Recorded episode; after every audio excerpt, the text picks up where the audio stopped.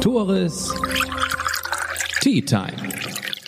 Der Podcast aus dem Norden mit und für Menschen aus dem Norden. Gesponsert wird diese Episode von René Holling von der Postbank Finanzberatung. Er ist euer Mann für das schnelle Geld, sei es ein Privatkredit, sei es eine Hausfinanzierung, auch ohne Eigenkapital. Richtig gehört, ihr habt noch gar nicht so viel beiseite gelegt, wollt euch aber trotzdem mal was gönnen, dann ist René Holling genau der richtige Ansprechpartner für euch. Meldet euch gerne bei mir oder direkt bei ihm. René Holling, Finanzberatung. Auf eine vierte Tasse Tee mit Florian Lorenzen, Landrat von Nordfriesland.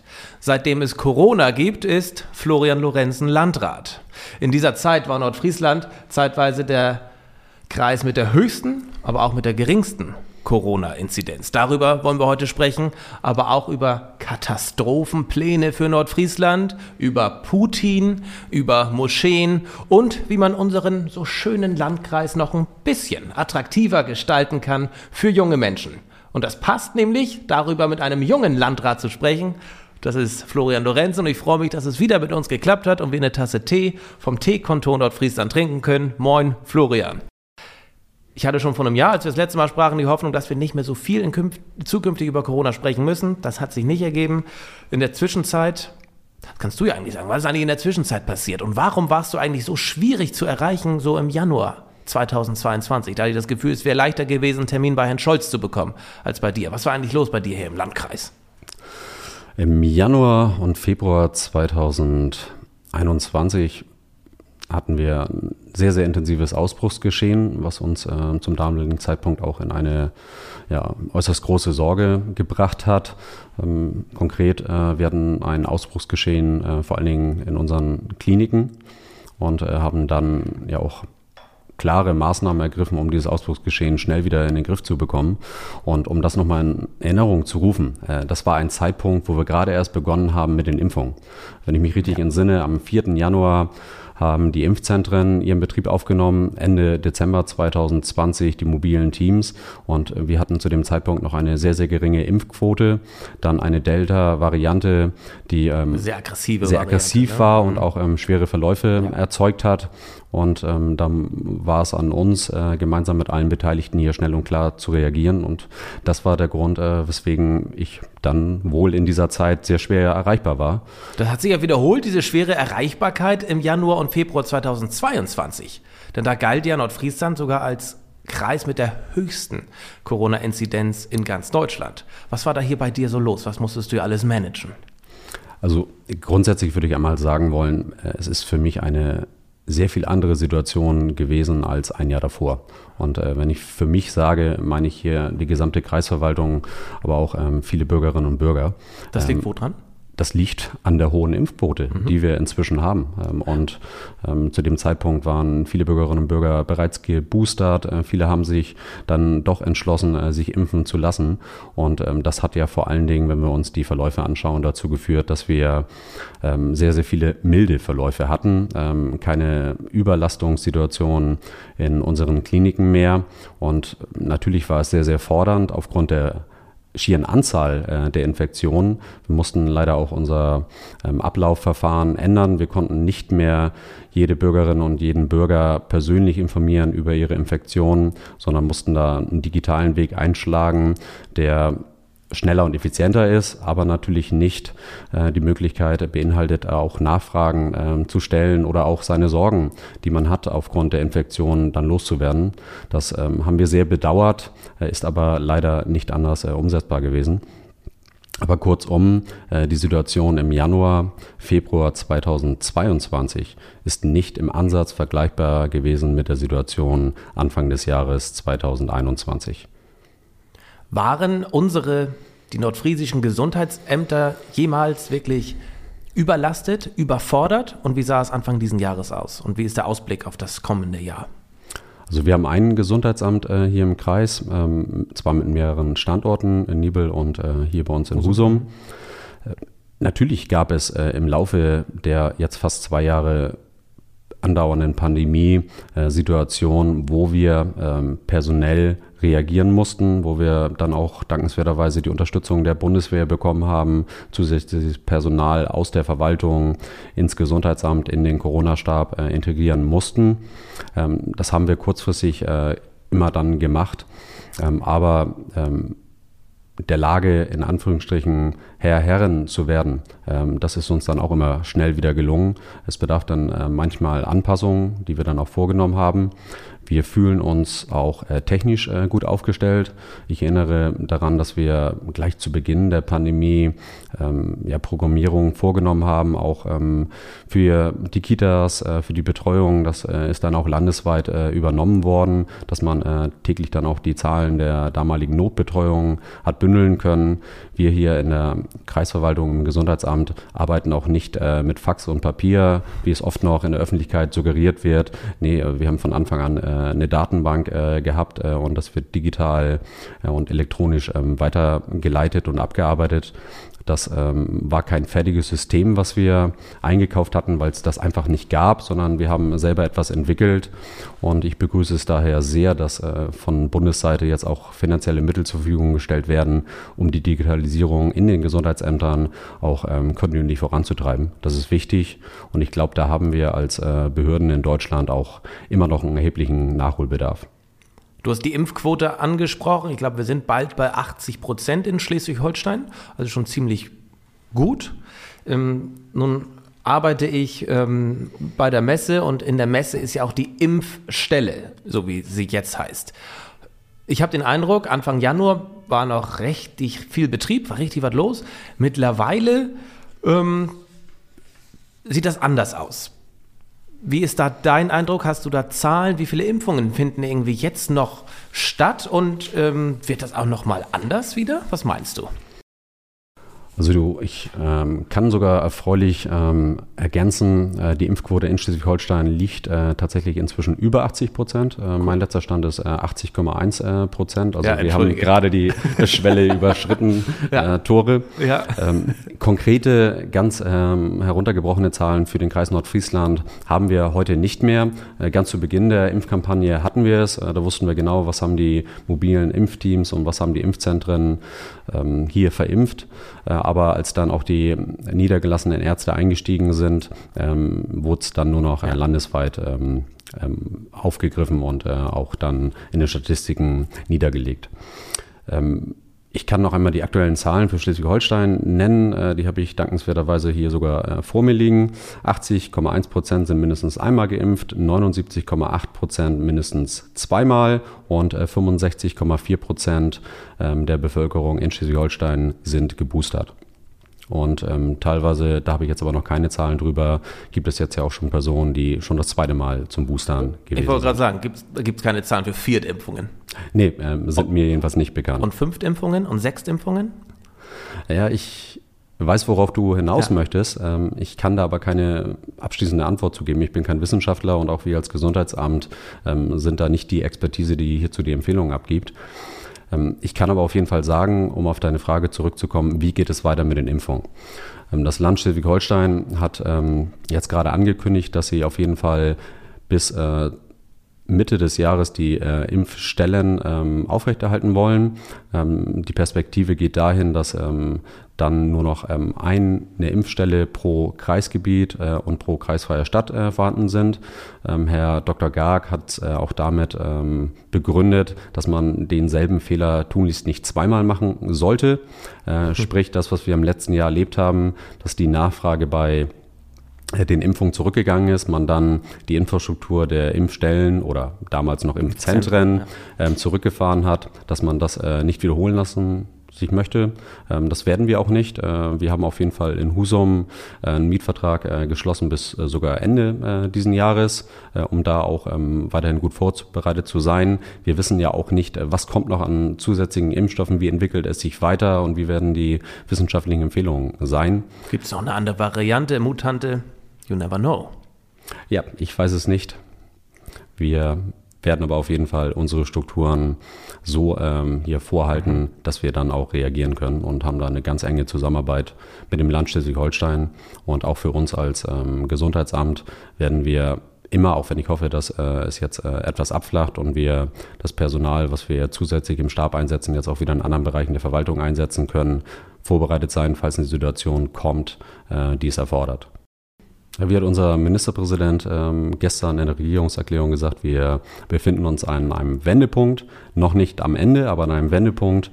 Und ich hoffe, wenn wir das nächste Mal zusammensitzen, ähm, vielleicht äh, Ende diesen Jahres, dass äh, wir dann tatsächlich nicht darüber reden. Allerdings weiß ich es nicht, ob es äh, so geschehen wird. Nein, ich drücke uns allen auf jeden Fall die Daumen, vor allen Dingen den ja, jungen Bürgerinnen und Bürgern, also den Kindern, den Jugendlichen, die, glaube ich, in den letzten zwei Jahren mit Abstand am meisten haben ja, ertragen müssen. Vielen Dank für die Vorlage. Auf die muss ich eingehen, denn unsere ähm, jungen Mitbürgerinnen und Mitbürger, also ich sage mal die Jugendlichen, äh, die haben nicht nur in den letzten zwei Jahren hier wenig zu wenig Spaß, sage ich mal, sondern schon in den letzten vier, fünf Jahren, weil die Freizeitangebote, die Ausgehmöglichkeiten in Nordfriesland einfach extrem begrenzt sind, weniger wo, wo, wurden und jetzt während Corona natürlich komplett eliminiert wurden. Wer weiß, wie es besser wird. Ist dem Kreis Nordfriesland das bewusst, dass, der, dass es das Leben als Jugendlicher, als Heranwachsender in Nordfriesland nicht mehr so cool ist wie noch in den 80ern? Und was könnte, was kann der Kreis Nordfriesland dagegen tun? Ich glaube nicht, dass du jetzt demnächst eine Disco hier eröffnen kannst, aber ist euch das bewusst? Ich kann dem Kreistag äh, ja mal vorschlagen, ob wir im Kreistagssitzungssaal am Wochenende dann eine Diskothek einrichten können. Nein, äh, Spaß beiseite. Äh, uns ist bewusst, äh, dass die Freizeitangebote äh, für die Jugendlichen geringer geworden sind. Also wenn wir zurückblicken, haben wir in vielen Orten in Nordfriesland Diskotheken gehabt, ähm, viele Bars, äh, aber auch ähm, im Sommer Halbjahr Zeltfeste und ähm, sogenannte Koppelrockfeste. Oh ja. Ähm, das ist äh, leider alles äh, weniger geworden. Ähm, ich glaube, da kommen aber zwei Entwicklungen zusammen. Äh, auf der einen Seite vernehme ich, dass ähm, Jugendliche sich heute auch ähm, anders treffen als ähm, in der Zeit, wo wir vielleicht äh, noch in dem Alter gewesen sind. Ja, man braucht nicht mehr in die Disco gehen, um sich zu treffen. Ne? Das geht immer bei, bei Instagram, bei Facebook, bei WhatsApp. Ne? Stimme ich zu. So, zurück zur Frage. Ähm, ich hoffe, dass äh, wenn die Corona-Pandemie ähm, noch weiter abgeflacht ist und es wieder losgeht, ja. dass dann auch ähm, findige Unternehmerinnen und Unternehmer hier in Nordfriesland wieder Angebote schaffen. Äh, ob es nun äh, die klassische Disco ist oder das, was äh, die jungen Leute heute anspricht. Äh, ich weiß nicht genau, was es ist, äh, da bin ich ganz offen. Was spricht dich denn an? Du bist auch noch ein junger Kerl. Ja, das äh, hört sich jetzt abgedroschen an, aber äh, tatsächlich die Entspannung, äh, wenn ich mal Zeit habe im Garten. Oh, ist das langweilig. Ja, ich, oh. ich weiß, es, es tut mir leid. Festivals? Ja, ja.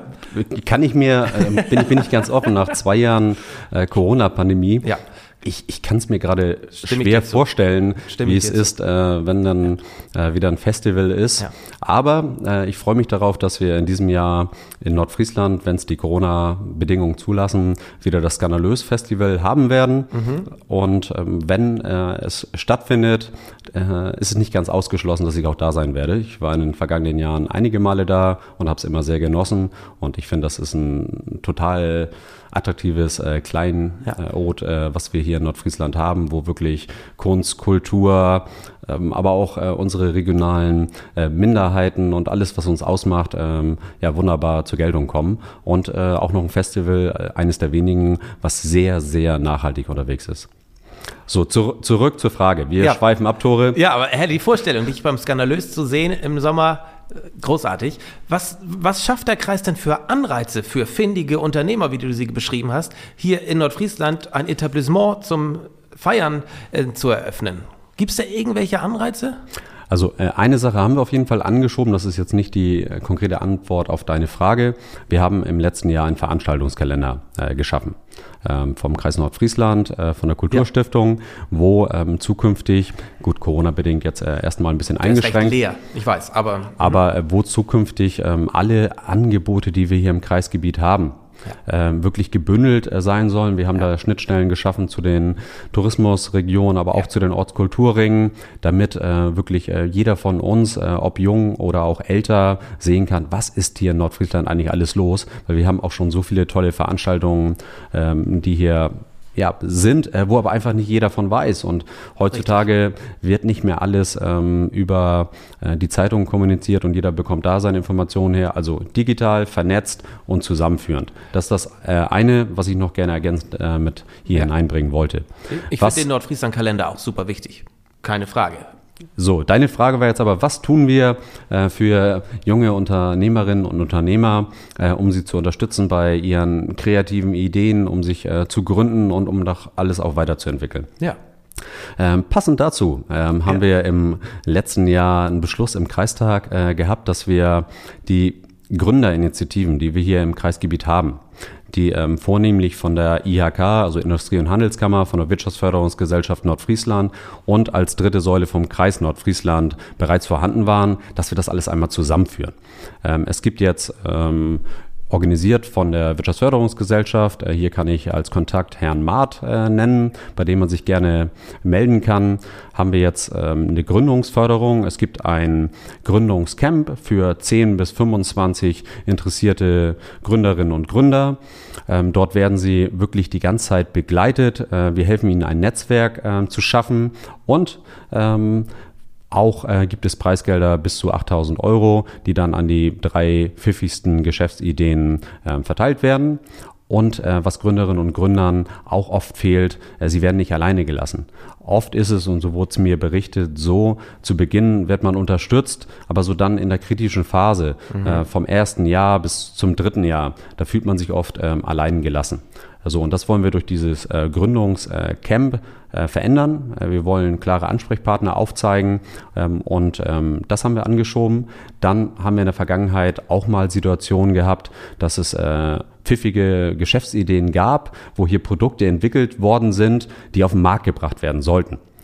Aber es fehlte das nötige Kleingeld, um dieses konkrete Projekt, mhm. äh, dieses konkrete Produkt wirklich zu entwickeln und einmal auf den Markt zu bringen. Ja. Und dazu gibt es äh, einen wirtschaftsnahen Förderfonds, ähm, ganz unbürokratische Regeln und da kann man äh, 1000 bis 7500 Euro bekommen für nachhaltige regionale Geschäftsideen und deren Produkteinführung. Das äh, ist auch dort gebündelt. Mhm. Und der dritte Punkt ist, was tun wir eigentlich, um zukünftig auch dafür zu sorgen, dass ja in den Schulen bekannt ist, dass äh, neben ja, im Angestelltenverhältnis es auch durchaus ähm, interessant sein kann, sich selbstständig zu machen. Darum gehen wir ähm, über die IHK in die Schulen und machen Wirtschaftsplanspiele zusammen mit den Wirtschaftsjunioren und ähm, hoffen dadurch auch ähm, mehr ja, junge Leute dafür zu begeistern, ja, sich auf den Weg zu machen, vielleicht in eine Selbstständigkeit zu gehen oder was ist eigentlich damit verbunden. So, und das haben wir jetzt alles zusammengeführt. Ähm, nähere Informationen kann man unter www.wfg-nf.de erfahren und äh, wir sind guter Dinge, dass äh, diese Zusammenführung dann auch äh, den notwendigen Schub hier bringen wird und freuen uns daraus, äh, was darauf wird. Sehr cool. In dem Zuge, das ist jetzt ein riesiges Thema. Ich möchte nur eine ganz kurze Antwort haben, aber da können wir gerne mal separat noch drüber sprechen. Ist es realistisch in deiner, ich will mal sagen, ersten Legislaturperiode, Amtszeit. Amtszeit. Ja, du bist ja nämlich kein Politiker. War, warum hat Flensburg eine Hochschule? Warum hat Heide eine Hochschule? Warum Nordfriesland nicht? Da kriegt man doch die jungen Leute hierher. Und wir haben doch so viel zu bieten. Kannst du das kurz beantworten? Ich habe jetzt ein Problem. Ja. Wenn wir in zwei Monaten ja. wieder einen Podcast machen sollten, mhm. bin ich sehr optimistisch, dass ich dann eine frohe Botschaft kommunizieren kann. Okay. Zum heutigen Zeitpunkt ähm, haben wir tatsächlich äh, in Nordfriesland leider keine Hochschulaktivitäten. Das haben wir als äh, Kreis Nordfriesland, das hat der Kreistag ähm, erkannt äh, und hat äh, eine Machbarkeitsstudie in Auftrag gegeben, ähm, ist hier auch in enger Abstimmung mit der Wirtschaftsförderungsgesellschaft und hat hier drei Bereiche entdeckt, äh, wo wir eigentlich prädestiniert wären, uns einzubringen. Das ist einmal der komplette Themenkomplex erneuerbare Energien, Wertschöpfung daraus. Hier ja. gibt es äh, bereits Angebote an der FH Westküste, auch äh, in Flensburg an der Fachhochschule. aber wir wären dafür prädestiniert. Ein zweiter Bereich, äh, wo wir uns ähm, sehen, ist das äh, Thema soziale Arbeit, ähm, Hebammen, Pflege und ähm, der dritte Punkt, äh, der auch äh, mit äh, nach vorne gebracht wurde, aber noch etwas abstrakt ist, ist das Thema ähm, Nachhaltigkeit, SDGs, wo wir uns ja auch frühzeitig aufgemacht haben und hoffen, hier etwas anschieben zu können. So, das ist eine Studie gewesen, die in Auftrag gegeben wurde. Und jetzt ist es an uns, an dem Kreistag, zu entscheiden, wie kann man das mit Leben erfüllen. Und hier bitte ich um Verständnis, ähm, dass ich vielleicht in zwei Monaten schon erste positive Signale geben könnte dafür, dass wir erste zaghafte tatsächliche Hochschulaktivität hier nach Nordfriesland äh, bekommen und äh, darüber würde ich mich sehr freuen und äh, ich freue mich darauf, dass dann die Nachfrage von dir kommt, was geschehen ist. Hey, geil. Finde ich super, finde ich super. Aber ich ahne schon, ich habe dir vorab gesagt, dass du jetzt Rekordhalter mit Peter Kurs zusammen bist, dass ihr beide schon viermal in, meinem, in meiner Tea Time wart. Und ich merke schon, dass du in zwei Monaten alleiniger Rekordhalter sein möchtest mit dem fünften Podcast. Aber geil, äh, das ist doch mal eine Aussicht. Wir kommen ja auch gerade aus einem ziemlich stürmischen Wochenende. Den Medien konnte man ja entnehmen, uns steht ein Jahrhundertsturm bevor. Bis zu 180 Kilometer pro Stunde soll der Wind stark werden. Und ja, er war auch ziemlich heftig. Allerdings die erwarteten Ausmaße hat er ja wahrscheinlich nicht genommen. Und wenn man sich auch das Stadtbild anguckt, die Wälder anguckt, so viel es ist, was, es ist was passiert, ja, aber so viel ist ja in meinen Augen nicht passiert. Wie siehst du das? Wie schätzt du da den Sturm ein? Der Sturm, den wir am Wochenende hatten, das war ein heftiger Sturm. Allerdings äh, von den Schäden äh, nicht ansatzweise zu vergleichen mit dem schweren Sturm Christian, der ähm, vor was ist es, äh, 2013 ähm, hier gewesen ist. Schon so lange her, ja, da erinnert man sich noch ja, äh, der, der Sturm war aber auch bedeutend früher im Jahr. Mhm. Das, äh, da hatten wir die Situation, die Böden waren durchnässt mhm. äh, und die Bäume haben alle noch äh, ihr Laub getragen. So war die Anfälligkeit äh, für den Wind bedeutend größer, sodass ja hier auch ähm, viele, viele Bäume umgestürzt sind und äh, viele, viele Einsätze ja. der Einsatzkräfte notwendig waren. Ja. Jetzt bei diesem Sturm haben wir auch äh, natürlich Einsätze gehabt. Es gab äh, von der Feuerwehr die äh, Ankündigung, dass die Feuerwachen äh, zu besetzen sind, um gut vorbereitet zu sein. Insgesamt gab es, äh, so mein Kenntnisstand, äh, etwas über 200 Einsätze von Polizei und Feuerwehr. Im, ganz, im ganzen Kreis? Im gesamten Kreis ja. an diesem Wochenende. Mhm. Ähm, das hat wunderbar funktioniert. Ich habe auch mit einigen Einsatzkräften gesprochen. wir haben uns bedankt für ihr Engagement. Und ähm, das ist aber gut ähm, abzuarbeiten gewesen. Das, was für uns als äh, Kreis äh, hinzukam, ist äh, die Bewertung der schweren Sturmflutlage. Das ist ja der ja. Punkt, da, da kommen wir dann richtig ins Spiel. Also alles, was unterhalb äh, der Katastrophenschwelle ist, wird ja grundsätzlich erst einmal von den äh, örtlichen Einsatzkräften äh, abgearbeitet und erst, mhm. Äh, wenn die örtlichen Einsatzkräfte es nicht mehr schaffen, dann würden wir als Kreis, als Katastrophenschutzbehörde in die Koordination einsteigen. Für uns war es da vor allen Dingen äh, entscheidend, wie entwickelt sich die Sturmflut. Ähm, drei Meter sind äh, vorhergesagt worden, äh, drei Meter über dem äh, mittleren Hochwasser. Dreieinhalb Meter sind es gewesen. Das ist noch keine Bedrohung für unsere Deiche gewesen.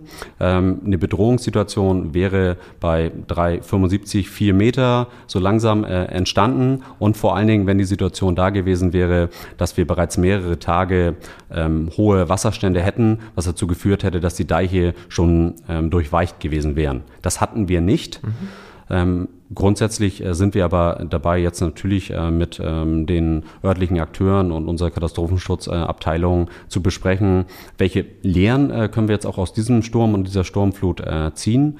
Aber zuallererst einmal mein herzlicher Dank an alle Einsatzkräfte vor Ort, die ähm, ja, diesen Sturm gemanagt haben und auch sehr, sehr gut gemanagt haben. Schäden ähm, gab es ähm, Blicke nach St. Peter-Ording ähm, oder auch an andere Stellen, aber es sind äh, Schäden gewesen, die jetzt nicht erheblich gewesen sind, also weit unterhalb der Katastrophenschwelle und äh, durch die örtlichen Einsatzkräfte gut äh, zu bewältigen und dafür nochmal mein aufrichtiger Dank.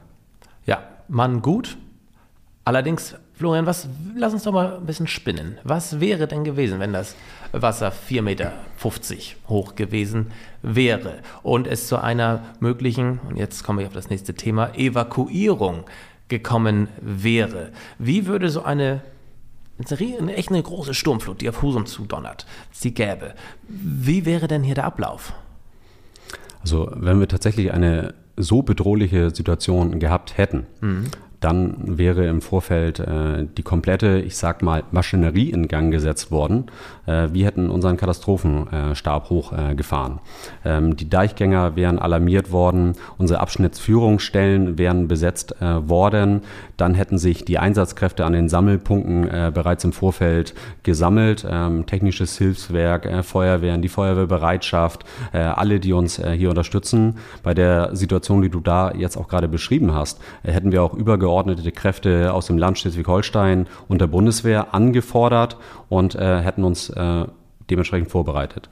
Worauf du vielleicht hinaus möchtest, äh, wenn es dann tatsächlich die Situation äh, erfordert, dass wir eine Evakuierung in Teilbereichen äh, durchführen, ähm, dann äh, würde das bewertet werden, die Situation, dann die Evakuierungspläne ähm, hervorgeholt werden und äh, dann äh, gemeinsam mit den örtlichen äh, Akteuren dann geordnet diese Evakuierung äh, durchgeführt. Gott sei Dank haben wir das äh, seit vielen Jahren, ich glaube äh, seit 1990 hier im Kreisgebiet nicht mehr machen müssen. Ähm, aber dann würden wir auch zielgerichtet und klar diese Evakuierung durchführen. Ja, danke, dass du das ähm, so beschreibst und da kann ich ähm, direkt drauf eingehen. Man konnte ja den Husumer Nachrichten entnehmen, besagte Evakuierungspläne, die dann hervorgeholt werden würden, die sind ja nicht bekannt. Und der Kreis Nordfriesland hat sich jetzt dazu entschlossen, diese Evakuierungspläne auch geheim zu halten und nicht zu veröffentlichen. Warum? Ist für mich nicht im ersten Moment ähm, ersichtlich. Es wäre doch gut zu wissen, wie ich mich verhalten sollte, wenn tatsächlich mal was kommt. Und wir blicken auf das Hochwasser im letzten Jahr zurück. Es wäre doch schön zu wissen. Was verspricht sich der Kreis davon? Es ist keine neue Entscheidung, zu der wir uns jetzt entschlossen haben, dass wir Evakuierungspläne nicht veröffentlichen. Also nach meinem Kenntnisstand äh, sind äh, nirgendwo ähm, die detaillierten Evakuierungspläne veröffentlicht worden. Ähm, um es vielleicht einmal an einem Beispiel ganz deutlich zu machen, warum es äh, sogar gefährlich ist, wenn im Vorfeld Evakuierungspläne veröffentlicht werden. Stellen wir uns mal ein Gebiet vor, wo eine Evakuierung durchgeführt wird. Dort ist als Evakuierungspunkt eine Schule benannt, ähm, wo die äh, Personen, die Bürgerinnen und Bürger sich dann aufhalten können, um in Sicherheit zu sein. Dieser Punkt ist im Vorfeld bekannt. Äh, wir geben ähm, Katastrophenvoralarm und äh, eigenständig machen sich die Bürgerinnen und Bürger dann auf den Weg, weil dieser Ort bekannt ist, um sich dorthin zu begeben. Es könnte sein, dass äh, die Einrichtung noch gar nicht vorbereitet ist. Das heißt, äh, dort sind äh, dann noch äh, gar nicht die Kräfte, die die Bürgerinnen und Bürger in Empfang nehmen können. Das ist äh, vielleicht nicht das größte Problem. Mhm. Das größte Problem könnte aber sein, was ist, wenn diese Einrichtung, dieser Evakuierungspunkt selber von der Sturmflut betroffen ist? Äh, und dann äh, ist bei vielen im Kopf, oh ja, ähm, wir haben eine Sturmflutlage, Evakuierung, äh, ich begebe mich zu der Schule. Ja, aber es kann sein durch die Lagebewertung, dass dieser Evakuierungspunkt überhaupt nicht sicher ist. Äh, und darum ähm, haben wir diese Pläne. Die Gemeinden und Ämter sind zuständig dafür, sie zu erstellen. Bei uns sind sie bekannt. Äh, und dann wird ganz genau geschaut, äh, bei der und der Bedrohungssituation, bei den Wasserständen, bei den Deichen, die zu brechen drohen, können wir den Evakuierungspunkt nehmen. Oder nee, wir können ihn nicht nehmen. wir müssen fünf Kilometer weiter, wir müssen woanders ja. hin, in eine andere Höhenlage. Und ähm, es birgt eine sehr, sehr große Gefahr, wenn das alles im Vorfeld bekannt ist. Und äh, dementsprechend äh, werden Evakuierungspläne nicht äh, komplett im Vorfeld äh, veröffentlicht. Es gibt Grundsätze zur Evakuierung, die äh, sind bekannt, die haben wir auch der Presse mitgeteilt. Wir werden jetzt auch ähm, im Katastrophenabwehrplan, den wir haben, den wir auch nicht neu erstellen, sondern der laufend äh, aktualisiert wird. Äh, die letzte Aktualisierung bei unserem Plan ist aus äh, Oktober 2019. Ähm, die nächste kommt jetzt hier äh, im März diesen Jahres. Ähm, da werden wir es einmal bekannt geben, damit man weiß, worauf man sich grundsätzlich einzustellen hat. Aber ich betone, konkrete Evakuierungspläne, wenn die äh, bis ins letzte Detail im Vorfeld bekannt sind, bergen eine große Gefahr für die Bevölkerung, weil die Abwägung von uns, ob diese Evakuierungspunkte sicher sind, äh, gar nicht bekannt sind. In Krisen äh, und Gefährdungssituationen bedarf es dann einer klaren Kommunikation. Ähm, Evakuierung wird angeordnet dort hat man äh, hinzugehen äh, und durch die und die äh, Einsatzkräfte wird diese Evakuierung durchgeführt. Ähm, und ähm, es gibt halt eine Situation, die gefährlich sein könnte, wenn das im Vorfeld äh, bekannt ist, weil die eigentliche Evakuierung dann im Detail auch nie exakt so durchgeführt werden wird, äh, wie sie auf dem Papier niedergeschrieben ist. Nachvollziehbar. Danke für dieses klare Statement. Ein klares Statement erwarte ich jetzt auch jetzt von dir bei dem Thema. Es gab wiederholten Vandalismus an dem Moschee-Neubau hier in Husum. Hier soll eine Moschee entstehen und soll auch eigentlich in diesem Jahr fertiggestellt werden. Wir konnten der Presse entnehmen, es gab wieder Vandalismus und nun habe ich auch ein Bild gesehen, wo auch der Landrat vor Ort war und sich ein Bild der Lage gemacht hat. Erzähl doch mal, was war da los und ähm, was denkst du darüber? Zum zweiten Mal kam es beim Moscheen-Neubau in Husum dazu, dass äh, Unbekannte äh, Sachbeschädigung durchgeführt haben. Äh, und nicht äh, eine kleine Sachbeschädigung, die ähm, genauso zu verurteilen wäre. Nein, äh, es sind äh, Fenster eingeworfen worden mit Steinen, ähm, wohl sogar mit ähm, Soft-Air oder ähnlichen ähm, Pistolen. Und äh, ich habe kein Verständnis dafür, wie Menschen äh, sowas machen können. Deshalb war ich vor Ort, weil durch Artikel 4 Grundgesetz die Religionsausübung äh, gewährleistet wird durch den Staat. Und ähm, ich wollte meine Solidarität mit der äh, muslimischen Gemeinde bekunden. Und darum habe ich mir vor Ort äh, ein Bild gemacht. Und äh, das kann ich hier heute auch ganz äh, klar sagen. Wenn man Bedenken hat, wenn man Sorgen hat, dann möge man den Kontakt suchen zu ähm, der Moschee. Also ich äh, kenne diese. Wenn man da Respekt vor hat, die Ahmadiyya-Gemeinde, ja. so heißt sie ja, zu kontaktieren, anzusprechen, wo, wo kann man denn den Dialog suchen? Also ähm, man muss keine Sorge davor haben, die Gemeinde zu kontaktieren. Ähm, gerade diese Gemeinde, ähm, wir alle wissen es, ähm, immer zum 1. Januar des ja. Jahres ähm, sind sie in Husum unterwegs und äh, reinigen äh, die Stadt. Sie haben auch gesagt, äh, es wird regelmäßige Tage der offenen Moschee geben und sie sind immer zum Dialog bereit. Äh, und darum muss man keine Sorge davor haben, in den Kontakt zu treten, wenn man etwas wissen möchte oder wenn man Befürchtungen hat. Grundsatz, immer miteinander reden, in den Dialog treten und äh, dann kann man auch für Aufklärung sorgen. Ähm, wir sind als Nordfriesen seit jeher äh, offen, tolerant äh, immer gewesen und dementsprechend habe ich keinerlei Verständnis dafür, was dort äh, jetzt zum zweiten Mal geschehen ist.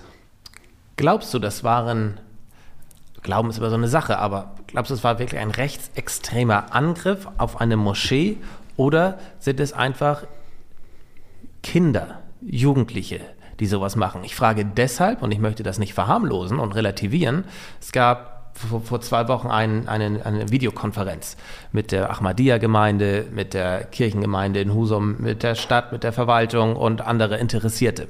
Waren, glaube ich, 60, 70 Leute. Und mittendrin, während ein Imam gerade sprach, ähm, haben sich in meinen Augen Kinder eingeschaltet, die ähm, Penisbilder in diese Zoom-Konferenz geschrieben haben, Hakenkreuze reingezeichnet haben, äh, schlimme Sachen auch geäußert haben. Aber das waren ganz eindeutig nicht ganz so schlaue Kinder. Waren das auch Kinder da bei der Moschee oder waren das wirkliche rechtsextreme Angriffe in Husum? Was glaubst du? Und wie schätzt das die Gemeinde ein? Du hast äh, es gerade gesagt, ähm, Glauben ist immer so eine Sache. Ja. Ich weiß nicht, wer es gewesen ist. Äh, ich weiß, ähm, dass ich es verurteile, was dort geschehen ist, egal ob es ähm, jetzt äh, Jugendliche gewesen sind, die es aus Leichtsinn oder was auch immer gemacht haben oder äh, ob ähm, es einen politischen Hintergrund gibt. Gab es Hakenkreuz oder ähnliches an der Moschee? Wurden ja. da äh, Zeichen hinterlassen irgendwie? Ja, äh, also zumindest jetzt äh, beim zweiten Angriff habe ich keinerlei Zeichen rechtsradikalen Hintergrundes mhm. dort gesehen. Ähm, nur was ganz klar sein muss, äh, es ist nicht zu tolerieren. Ja. Ob es junge Leute sind, äh, ob es äh, politischen Hintergrund äh, hier gibt, äh, es ist nicht zu tolerieren. Man hat das Recht für freie Religionsausübung und gerade wenn man diese Gemeinde kennengelernt hat, sie äh, engagieren sich ähm, so ja. sehr hier in Nordfriesland und sind offen, äh, verschließen sich nicht. Und äh, was mich besonders äh, erschrocken hat, äh, wenn man sich ähm, es dort einmal anschaut, ähm, dort gibt es andere Gebäude, ähm, wo Zäune äh, um die Grundstücke herum errichtet worden sind. Die Gemeinde hat sich bewusst dazu entschieden, es nicht zu machen, weil sie offen und tolerant äh, sein wollen. Und ähm, durch solche Aktionen erzeugt man ähm, dann ja diese, die Verursacher erzeugen dadurch, dass die Gemeinde sich doch zurückzieht, mhm. dann vielleicht doch darüber nachdenken muss, äh, einen Zaun äh, um die Moschee zu bauen. Und das wäre absolut das falsche Signal. Ja. Äh, die Gemeinde ist offen, wir sind eine tolerante Gesellschaft und ähm, durch sowas äh, wird es gefährdet. Ähm, ob es rechtsradikale Hintergründe gab, ähm, kann ich nicht beurteilen. Ähm, das ist auch äh, dann zu ermitteln durch die zuständigen Strafverfolgungsbehörden. Gut, vielen Dank dazu, Florian. Ich hatte mal vor drei Jahren ein Videoprojekt noch von der Uni aus, habe ich auch mit Ahmadiyya Gemeinde gemacht, mit einem Bekannten, der mhm. da sehr aktiv ist und äh, kann deinen Eindruck auch nur äh, bestätigen. Sehr offen, sehr zugänglich. Gut, letztes Thema. Dann sind wir bei einer Dreiviertelstunde. Oh, die ja, ja, Zeit, die, Zeit, die rennt, wenn man Spaß hat, ne? Spaß bei ernsten Themen, wohlgemerkt. Zensus 2022 ist unser letztes Thema. Äh, konnte ich im ersten Moment gar nicht viel mit anfangen. Kreis sucht Interviewer, hieß es. Und das hatte ich, na, warum? Ich bin doch schon hier im Kreis, ich bin doch ein Interviewer. Was braucht ihr da noch? Ihr braucht hier ganz schön viele Interviewer. Was ist dahinter? Was steckt dahinter? Was braucht ihr? Wofür? Was soll passieren? Also wir können auch dich gebrauchen äh, und würden sogar sehr freuen darüber, wenn du dich mit einbringst. Nein, der Hintergrund äh, Zensus Volkszählung äh, wird durch Volkszählung? die Volkszählung. Mhm. Äh, gut, wir kennen es äh, aus der Bibel, äh, ist jetzt aber äh, etwas anderes. Durch die Europäische Union äh, ist vorgeschrieben, dass alle zehn Jahre mhm. eine Volkszählung äh, stattzufinden hat. Warum macht man das? man möchte wissen, wie die Bürgerinnen und Bürger hier leben, äh, wie groß die Wohnungen sind, wo sie leben, welches Alter sie haben, das alles einmal äh, auf den aktuellen Stand bringen, um dann eine Grundlage zu haben für die Planung von Schulen, von Kindergärten, ja. äh, von Feuerwehren, also alles, was wir als Gesellschaft äh, tun. Es wird alle zehn Jahre durchgeführt äh, und wir als äh, Kreise und kreisfreie Städte sind mit der Durchführung beauftragt. Ähm, es sollen dabei ungefähr 10 Prozent äh, aller nordfriesischen Haushalte befragt werden. Das und wenn du weißt, dass wir 15.000 Haus Nein, 150.000 Leute leben hier, ne? Ähm, nee, ähm, Nordfriesland ist inzwischen äh, schon bedeutend größer. Wir haben die 167.000 ah, ja. Äh, Einwohner überschritten und hoffen auch weiter zu wachsen. Ähm, aber auf jeden Fall kannst du dir vorstellen, hier müssen sehr, sehr viele Haushalte befragt werden. Ja. Ähm, und das ähm, muss natürlich personell irgendwie dann auch gemeistert werden. Ja. Äh, und dafür brauchen wir Erhebungsbeauftragte. Und ähm, das sind keine Beschäftigten der Verwaltung, die das äh, machen, sondern das ist eine ehrenamtliche Tätigkeit. Mhm. Ähm, man muss dafür über 18 Jahre alt sein, man muss zuverlässig sein und ähm, kann dann als Behebung, Erhebungsbeauftragter eingesetzt sein. Dafür gibt es auch eine Aufwandsentschädigung, äh, die ein Ehrenamt mit Aufwandsentschädigung. Ein Ehrenamt mit Aufwandsentschädigung. Ja. Und, Anders geht es, glaube ich, kaum. Ähm, man kann tatsächlich äh, hier nebenbei dann ähm, 500 bis 800 Euro verdienen, je nachdem, wie viel Befragung man durchführt. Man ähm, wird in der Nähe seines Wohnortes eingesetzt, aber nicht direkt an dem Wohnort, um auch ähm, ja. da keine Situation entstehen zu lassen, dass man jetzt bei Bekannten äh, fragt, sondern äh, dann in der Nähe. Mhm. Das heißt, man braucht auch nicht ähm, groß ähm, ein Auto oder ähnliches, sondern das ist in der Nähe. Und uns fehlen noch ähm, Erhebungsbeauftragte. Vor allen Dingen in unseren touristischen Destinationen Sylt, für Amrum, St. Peter-Ording. Mhm. Jeder, der daran Interesse hat, ähm, kann sich ähm, auf unserer Homepage äh, unter Zensus darüber informieren äh, oder auch direkt ähm, telefonisch einmal anrufen bei uns. Husumer Vorwahl 04841 67 und dann 7099. Ich wiederhole, Werbeblock 04841 67 7099 und äh, dort bekommt man dann alle weiteren Informationen. Und ähm, diese Erhebung wird im Sommer durchgeführt, wo wir auch alle hoffen, dass die Corona-Pandemie ja. uns nicht mehr so fordert. Und äh, ich würde wirklich jedem, auch äh, Schülerinnen und Schüler, die über 18 Jahre alt sind und äh, vielleicht noch ein kleines Nebeneinkommen äh, dann für diese Zeit haben wollen, bitten, sich äh, zu melden. Wir würden uns sehr darüber freuen und sie tun damit ähm, nicht nur ihrem eigenen Geldbeutel äh, etwas Gutes, sondern vor allen Dingen leisten sie einen wichtigen Beitrag äh, für die Weiterentwicklung äh, unserer Region. Und dazu kann ich nur jeden ermuntern. Und wir haben ja heute erfahren, dass Entwicklung in unserer schönen Region stattfindet, stattfinden soll. Ich bin sehr gespannt, wie es hier weitergeht in unserem so schönen Nordfriesland. Bedanke mich für deine Zeit, Florian, dass ich wieder hier bei dir sein durfte. Vielen Dank fürs Zuschauen, vielen Dank fürs Zuhören. Das war die vierte Tasse Tee mit Florian Lorenzen. Vielen Dank. Sehr gerne und dann bei der nächsten Tasse Tee vielleicht äh, noch einmal ein Fokus auf die wichtigen Infrastrukturprojekte, die wir hier anschieben wollen, die Entwicklungen, die du gerade benannt hast. Ähm, hier gibt es, glaube ich, einige schon zu berichten, was trotz der Pandemie in den letzten zwei Jahren hier mit angeschoben werden konnte. Und ich freue mich darauf, was aus unserer wunderschönen Region dann in der Zukunft noch alles werden kann. Ja, das wird ja immer schöner. Ich bin gespannt. Ja klar, wir leben ja auch in Nordfriesland. Tun wir. Dort leben, wo andere Urlaub machen. So, nun ist gut.